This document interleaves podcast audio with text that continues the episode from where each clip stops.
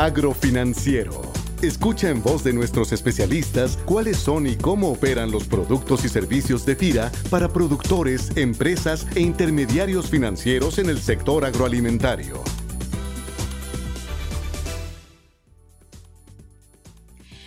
Tal? Bienvenidos y bienvenidas a esta emisión de Agrofinanciero Podcast, una producción de la Subdirección de Promoción de Productos y Servicios de FIRA que tiene como objetivo compartir con quienes nos escuchan información que pueda aportar elementos de análisis, actualización o conocimientos útiles que se vinculan a la operación de FIRA en el sector agroalimentario.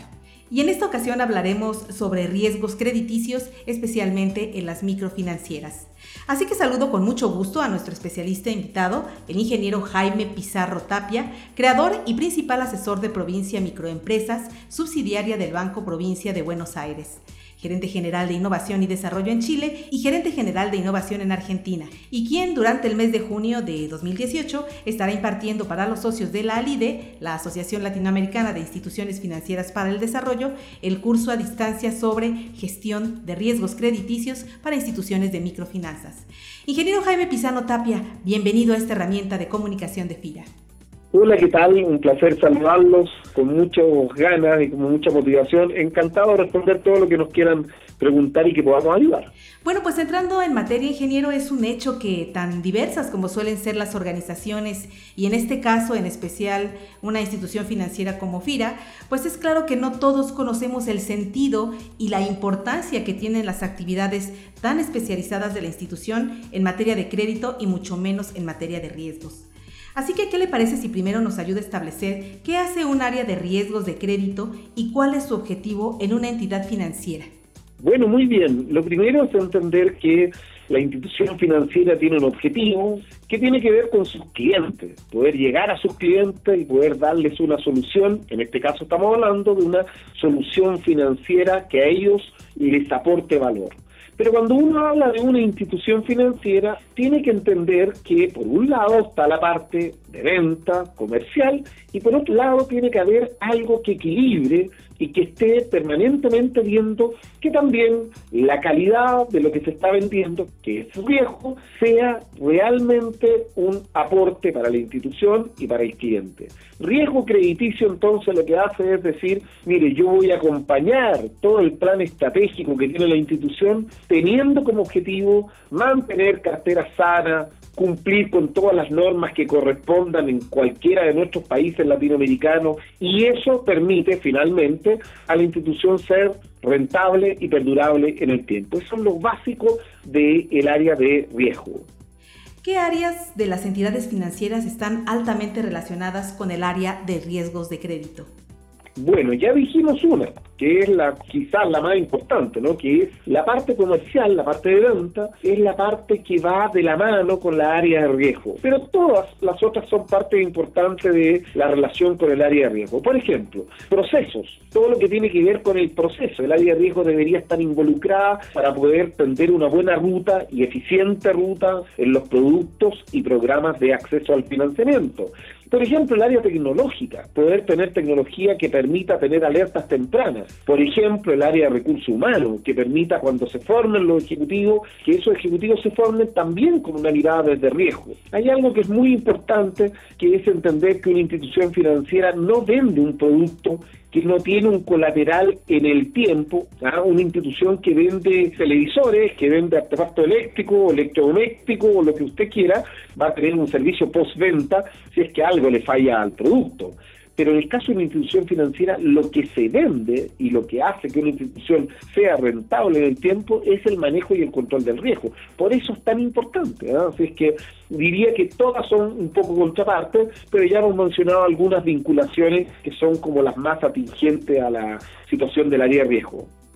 Y precisamente hablando de riesgos, en el caso de las entidades o intermediarios financieros que no son bancos y que se dedican a destinar créditos de menor monto a segmentos de menores o diferentes capacidades de pago, pues la determinación, las metodologías, el mismo tratamiento del riesgo crediticio suele ser diferente o más específico. ¿Cuáles son los retos que las instituciones financieras se enfrentan en la determinación y en la evaluación del riesgo crediticio en las operaciones y entidades microfinancieras. Cuando uno habla de microfinancieras, está colocando un apellido que tiene que ver con un segmento de clientes. Hace eh, años atrás se hablaba mucho de los productos a los clientes y las instituciones financieras se desarrollaban y se orientaban en función a los productos. Y habían hasta gerentes de productos, product managers. Hoy día el mundo financiero se vuelca hacia los clientes, los segmentos. Entonces hay instituciones generales, muy universales, bancos, por ejemplo, que trabajan con las grandes empresas, medianas empresas, con las pequeñas empresas, y algunas instituciones grandes, universales como bancos, trabajan las microempresas. A eso se le llama microfinanza. Pero también hay instituciones muy pequeñas que no son bancos, que no son instituciones financieras formales, son ONGs, cooperativas, instituciones muy finitas que se dedican a atender de nuevo a este segmento que se llama microempresas. Desde ese punto de vista, la función real del área de riesgo, tanto en el mundo de las grandes empresas financieras como en el mundo de las pequeñitas, la función es la misma. Ahora, lo que realmente cambia son las metodologías de evaluación. Si yo voy a evaluar una gran empresa, yo lo que voy a ver es todo lo que tiene que ver con sus informes financieros. Y esa información la tengo. Pero cuando yo voy a ver una microempresa que atiende en la calle, cuando yo voy a ver un microempresario, un microemprendedor que está en alguna parte alejada, ya en el mundo agrícola, en el mundo de la pesca artesanal o en el mundo del comercio en general, no es posible pedirle eso, pedirle instrumentos que tienen que ver con dónde está la información financiera. Lo que voy a tener que hacer es ir a verlo, trabajar en terreno y voy a tener que yo sacar, yo, ejecutivo o asesor, calcular y hacer el flujo para poder decir, esta es la capacidad de pago de esta microempresa. Y esa diferencia tiene un pequeño detalle que es muy importante. Eso tiene que ver con poder decir, yo voy a evaluar no solamente el negocio, sino que también voy a evaluar lo que le pasa a la familia. Y por lo tanto, un ejecutivo o un asesor de microempresa evalúa el flujo de la familia y también el flujo del negocio, o sea, las dos cosas. Así que son muy especializados en eso y eso es lo que se debe construir. Diría que es un especialista en el mundo, en el segmento de las microempresas. Esa es la particularidad. Ingeniero, en general, ¿qué consideraciones, qué experiencias y buenas prácticas de gestión encuentra útiles para que las bancas de desarrollo puedan incrementar cada vez más su operación con entidades microfinancieras? Miren, son muchas, ¿no? Pero coloquemos las prioritarias, ¿no? Lo primero es segmentar a los clientes microempresas muy diferentes a consumo microempresas muy diferentes a pequeña empresa. Entonces no puede tener usted metodologías iguales. Eso lo hemos hecho en Latinoamérica y nos ha ido mal. Segundo, asesores especialistas. No es correcto tener un asesor que haga crédito o consumo y al mismo tiempo crédito independiente para los que tienen un emprendimiento. Eso no es correcto, no va mal en eso. Entonces, tener asesores especialistas. Tercero, es muy importante tener segmentación dentro del propio universo de las microempresas. No es lo mismo tener metodología para el mundo agrícola que para el mundo comercio, que para el mundo de la pesca artesanal. Por lo tanto, de nuevo hay una muy buena práctica.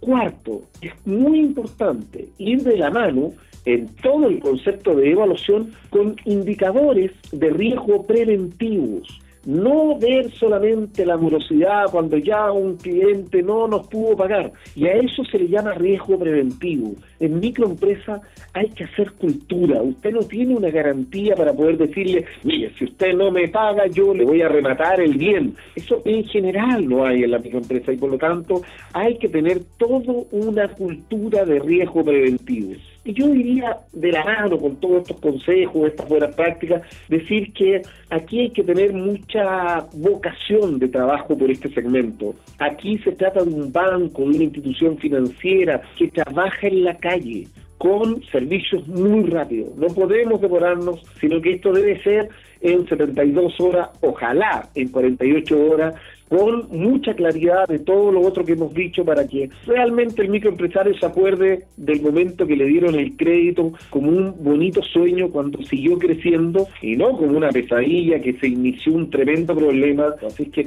todo eso son buenas prácticas, entre otras, ¿no? El mundo agrícola, el mundo silvo agropecuario, presenta totales características diferenciadoras. Muchos de los errores que hemos cometido tienen que ver con la poca especialización. Si tuviese que colocar una sola palabra para todo este mundo que estamos diciendo, diría especialización, porque la verdad es un traje a la medida en todas estas cosas que estamos diciendo. Y bueno, pues al igual que el tratamiento de todos los tipos de riesgo en las instituciones financieras, este es un tema muy especializado y vale la pena, ingeniero, que nos comparta cuándo y de qué manera se estará llevando este curso en la LIDE y qué podrán encontrar de manera general todos aquellos que estén interesados en participar en ese curso. Ah, bueno, muy bien. Es un curso que toma cómo evaluar el crédito de una microempresa. Y lo toma en lo que le acabo de decir, no solo ver lo que pasa con el flujo del negocio, sino que también ver lo que pasa con el flujo de la familia. Y vamos a por un espacio que es muy interesante, que se llama la voluntad de pago. Si pudiéramos medir la voluntad de pago, podríamos estar muy cerca de decir, bueno, tenemos un gran parte del camino realizado en la evaluación de microempresa.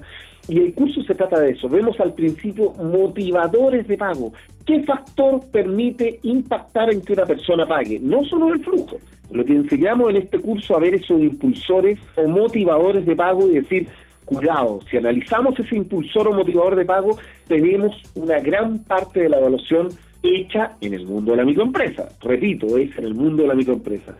Este curso es Coralide, es un curso e-learning y pueden ver ahí este curso que estamos iniciando. Este es el curso 1. Terminando este se da el curso nivel 2 y ahí se evalúa o se trabaja la evaluación de pequeñas empresas. Y esa es la invitación, encantado de hacerles en este programa. Así que muchas gracias.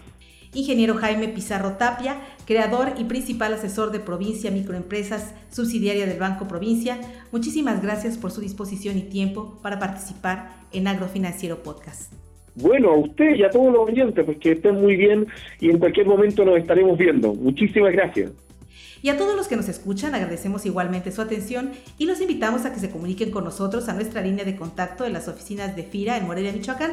Para mayor información, el teléfono es 01800 999 3472 o a través del correo electrónico enlace arroba Que tengan todos una excelente semana de trabajo. Hasta la próxima emisión.